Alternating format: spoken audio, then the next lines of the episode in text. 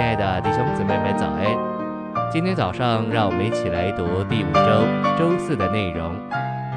今天的经节是腓立比书三章十节，使我认识基督，并他复活的大能，以及同他受苦的交通，磨成他的死。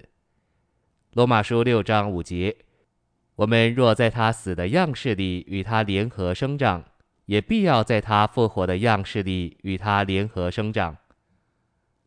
晨星喂养，我们应以认识基督为至宝，就该将万事看作亏损，为要赢得基督，并且给人看出我们是在他里面，不是有自己那本于律法的义，乃是有那是神自己从我们活出的义。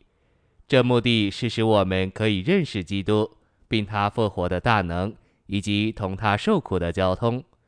但保罗不停在这里，他继续说。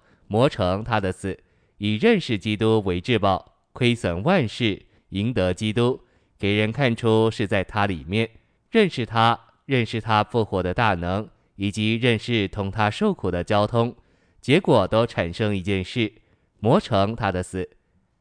在腓立比三章，使徒保罗把基督的死看作一个模型、样式或模子，譬如姊妹们做蛋糕或饼干时。把面团放进模型里，面团被压进模型里，最终就磨成那个模型的形状。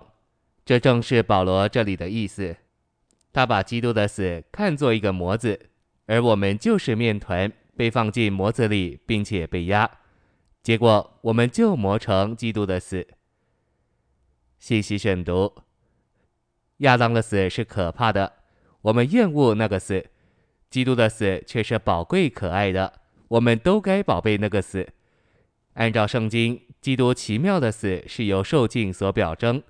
在福音书里，主耶稣经历两次受尽。第一次，在他执事的开头，他被施浸者约翰浸入水里；第二次，在他执事的末了，他在十字架上受了浸。两次受尽都表征基督可爱的死。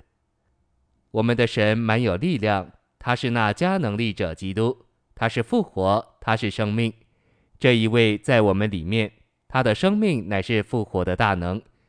当我们穷苦时，他使我们受得住穷苦的压力；当我们富裕时，他使我们承受富裕的试验；当人压迫我们时，他在我们里面加能力，叫我们能忍受；当人称赞我们时，他也在我们里面加能力，叫我们受得住那个称赞。我们若肯出代价，丢弃自己的优点长处，就会看见我们里面的基督乃是复活的大能，在任何环境中做我们的供应。磨成他的死，指明基督的死是一个模子，我们已经被摆在这死的模子里。复活的大能就把我们磨成死的模型。